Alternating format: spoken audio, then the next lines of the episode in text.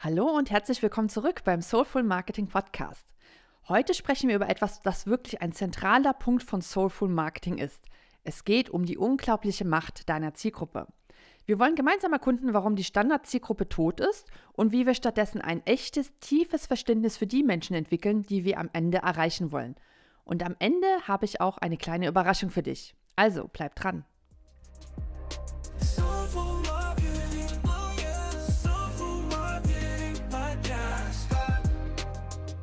Du hörst den Soulful Marketing Podcast. Mein Name ist Annika Westerhold und in diesem Podcast geht es um eine neue Form des Marketings, das deine Leidenschaft und deine Hingabe widerspiegelt.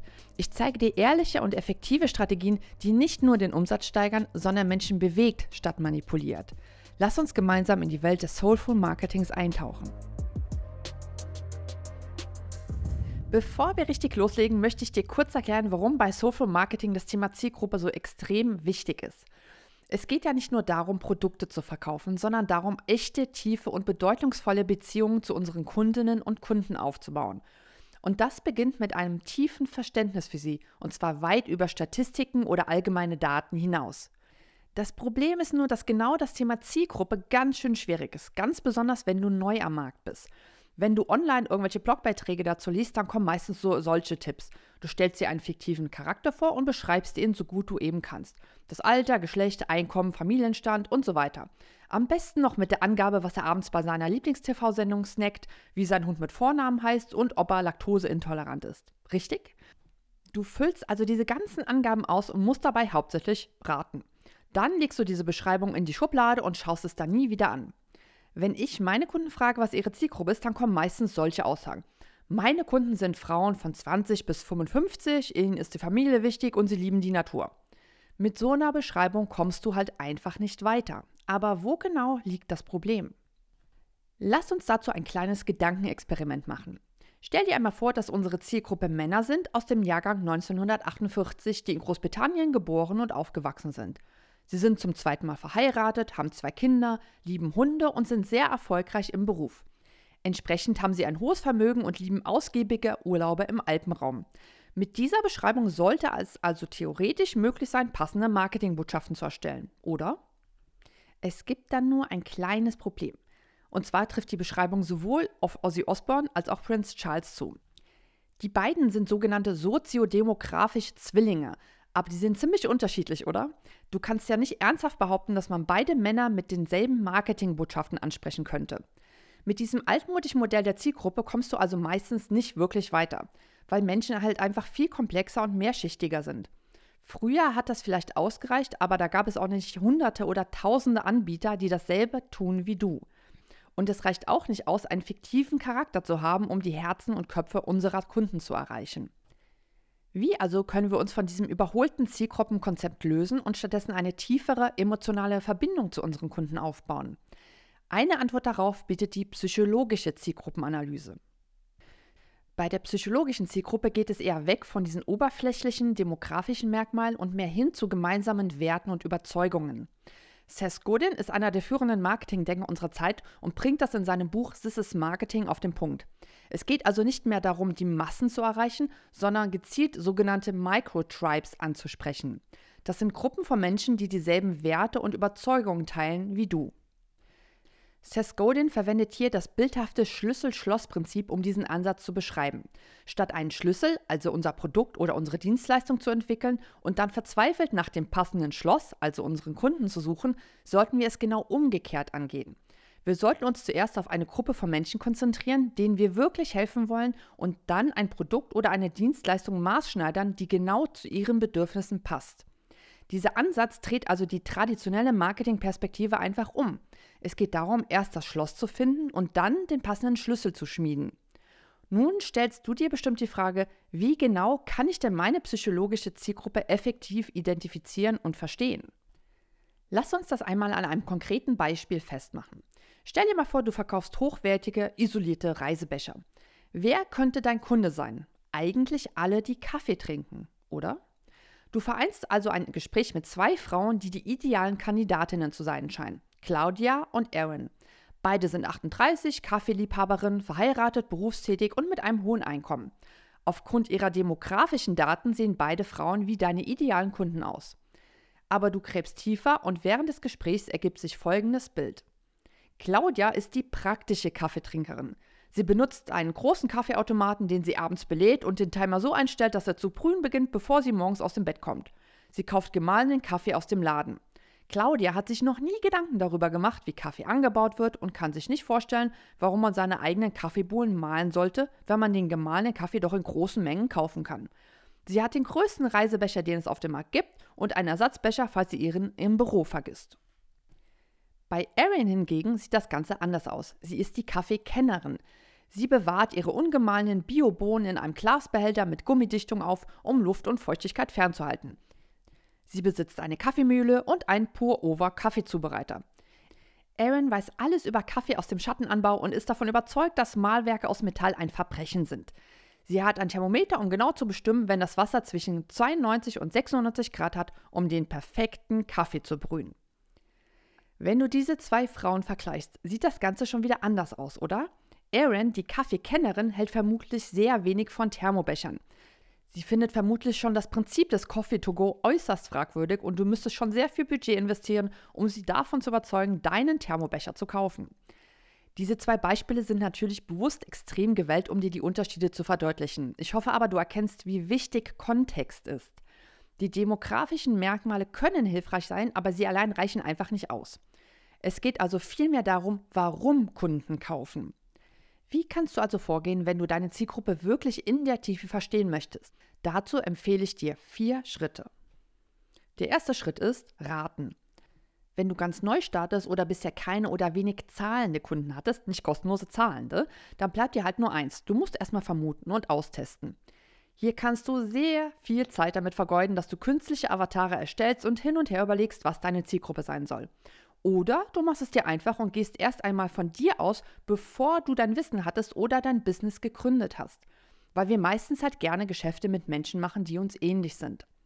Bevor ich mich selbstständig gemacht habe, habe ich jahrelang in Werbeagenturen gearbeitet und mich dort mit vielen Marketingmethoden und Strategien einfach nicht wohlgefühlt. Ich definiere mich zum Beispiel als introvertiert und mir liegt es einfach nicht, Kaltakquise zu machen oder mich auf eine Bühne zu stellen. Das Gute aber war, ich kannte die Alternativen zu diesen Methoden und habe dann die ausgewählt, die zu mir gepasst haben. Zum Beispiel das Führen eines Blogs mit SEO-Optimierung. Meine ersten Kunden waren querbeet durch alle Branchen hindurch und sehr unterschiedlich. Und wenn du gerade startest, würde ich dir auch empfehlen, einfach erstmal Erfahrung zu sammeln. Und das Beste, was dir passieren kann, ist ein Kunde, mit dem du gar nicht kannst. Das ist dann dein Antikunde. Meine Frage ist also, mit welcher Art von Kunde kannst oder möchtest du gerne arbeiten? Natürlich kannst du ja auch die demografischen Merkmale verwenden, aber mindestens genauso wichtig ist ihre Persönlichkeit, Werte und ihre Wünsche. Stell dir hierzu einfach dein jüngeres Ich vor, um dich besser einfühlen zu können. Im zweiten Schritt geht es um das Verfeinern und Anpassen. Ich habe nach und nach immer mehr das Bild von den Kunden konkretisiert, mit denen ich schnell auf einer Wellenlänge war und die ähnliche Wertevorstellungen hatten. Und das waren ebenfalls Menschen, die eher hochsensibel oder introvertiert waren und die einfach keine Lust auf diese Marketingmanipulation oder Druck hatten. Diese Konkretisierung erfolgt also am besten, indem du mit so vielen Menschen wie möglich arbeitest oder mit ihnen sehr ausführlich sprichst. Ich habe hier zu Beginn zum Beispiel meine Arbeit zunächst kostenlos angeboten und im Gegenzug um Feedback und ein Tiefeninterview gebeten. Eine wunderbare Quelle, um dein Verständnis für deine Kunden zu verbessern, sind deine Erstgespräche. Ich verstehe einfach nicht, warum es sich so eingebürgert hat, dass Erstgespräche nur 20 Minuten lang sein sollten, weil das sonst Zeitverschwendung wäre, wenn der Kunde nicht kauft. Ich sehe das komplett anders. Obwohl ich meine Kunden mittlerweile ziemlich gut kenne, führe ich meistens kein Erstgespräch unter einer Stunde. So erfahre ich nämlich einfach eins zu eins und kann nachfragen, was meine Kunden so umtreibt und was ihre Probleme und Wünsche sind. Du erkennst also, dieser Verfeinerungsprozess ist nie so wirklich ganz abgeschlossen. Meine Empfehlung ist also, nimm dir Zeit für ausführliche Gespräche mit deiner Zielgruppe. Das ist die absolut beste Quelle, um dein Gespür zu verfeinern und auch, um auf Ideen für Produkte oder Dienstleistungen zu kommen. Der dritte Schritt ist testen, testen, testen. Du hast also jetzt eine konkrete Vorstellung davon, wer deine Kunden sind und was ihre Wünsche, Ziele, Werte und Probleme sind. Dann kommt das nächste Hindernis. Solange deine Zielgruppe nicht in irgendeiner Weise aktiv wird, bringt dir das theoretische Bild gar nichts. Und mit aktiv meine ich, dass sie entweder bei dir kaufen, sich für deine Newsletterliste eintragen oder wenigstens deine Blogbeiträge lesen oder deinen Content in welcher Form auch immer konsumieren. Denn es kann sein, dass du eine Zielgruppe hast, die dir ähnlich ist und mit denen du gut auskommst, aber wenn die nicht bereit sind, ins Handeln zu kommen, dann hilft dir das alles nichts. Also kannst du kleine Testballons starten, um zu prüfen, wie aktiv deine Wunschkunden sind. Zum Beispiel, indem du Blogbeiträge schreibst und prüfst, welche besonders beliebt sind. Bei mir ist damals der Artikel Marketing für Introvertierte ziemlich durch die Decke gegangen, was mir gezeigt hat, dass hier Bedarf besteht. Dann bin ich immer weiter in den Bereich Storytelling gegangen, weil das eine wunderbare Möglichkeit ist für Menschen, sich zu zeigen, ohne laut zu sein. Übrigens, wenn dich das interessiert, hör einfach mal in die Folge 2 dieses Podcasts rein. Die Blogbeiträge waren also sehr beliebt, also habe ich einen kostenlosen Minikurs erstellt, den im Laufe der Zeit über dreieinhalbtausend Leute gemacht haben. Zusätzlich habe ich eine kostenlose Facebook-Gruppe erstellt, in der ich die Frage stellte, was das Hauptproblem bei Storytelling ist. Und anhand der Antworten habe ich dann einen größeren Bezahlkurs erstellt. Es ist also wirklich ein fortlaufendes Forschen und Experimentieren. Und das soll und kann wirklich Spaß machen. Du kannst mit Themen experimentieren und als Testballon zu starten, um zu prüfen, was wirklich auf Resonanz stößt und was nicht. Ich würde dir allerdings empfehlen, dass du mit diesen Experimenten in irgendeiner Weise trackst. Also einfach ein paar Daten weißt, um zu erkennen, was funktioniert und was nicht. Als Beispiel, wenn du keinerlei Daten darüber hast, wie viele Leute deine Webseite besuchen, kannst du auch nicht erkennen, welche Blogbeiträge beliebt sind. Dasselbe gilt für deine Newsletterliste, Social-Media-Kennzahlen oder sonstige Daten.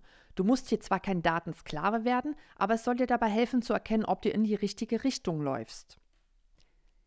Im vierten Schritt geht es darum, deine Kundenreise zu verstehen und deine Marketingbotschaften und Strategie entsprechend anzupassen. Bei Erstgesprächen stelle ich zum Beispiel immer die Frage, was der Kunde bereits versucht hat und was gut funktioniert hat und was nicht. Ebenso frage ich, warum er sich jetzt entschlossen hat, aktiv zu werden. Hör hier wirklich genau zu und mach dir Notizen, denn diese Antworten sind Gold wert. Du kannst diese Antworten in deinem Marketing verwenden, indem du sie zum Beispiel in Form von einer Anzeige oder eines Blogbeitrags umschreibst oder als Thema aufgreifst, um weitere passende Kunden zu finden.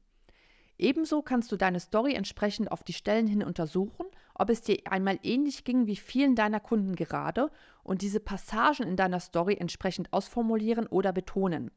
Wie gesagt, ich kann hier leider nicht zu sehr ins Detail gehen. Hör dir zu dem Thema Storytelling auch gerne mal die zweite Podcast-Folge an. So kannst du also sicherstellen, dass deine Story wirklich auf Resonanz stößt, weil du eben ähnliches durchgemacht hast wie deine Kunden jetzt. Indem wir die Kundenreise verstehen und unsere Marketingbotschaften entsprechend anpassen, erschaffen wir also nicht nur Kundentreue, sondern bauen auch eine Community auf, die unsere Werte und unsere Vision teilt. Und das ist ja das wahre Herz von Soulful Marketing.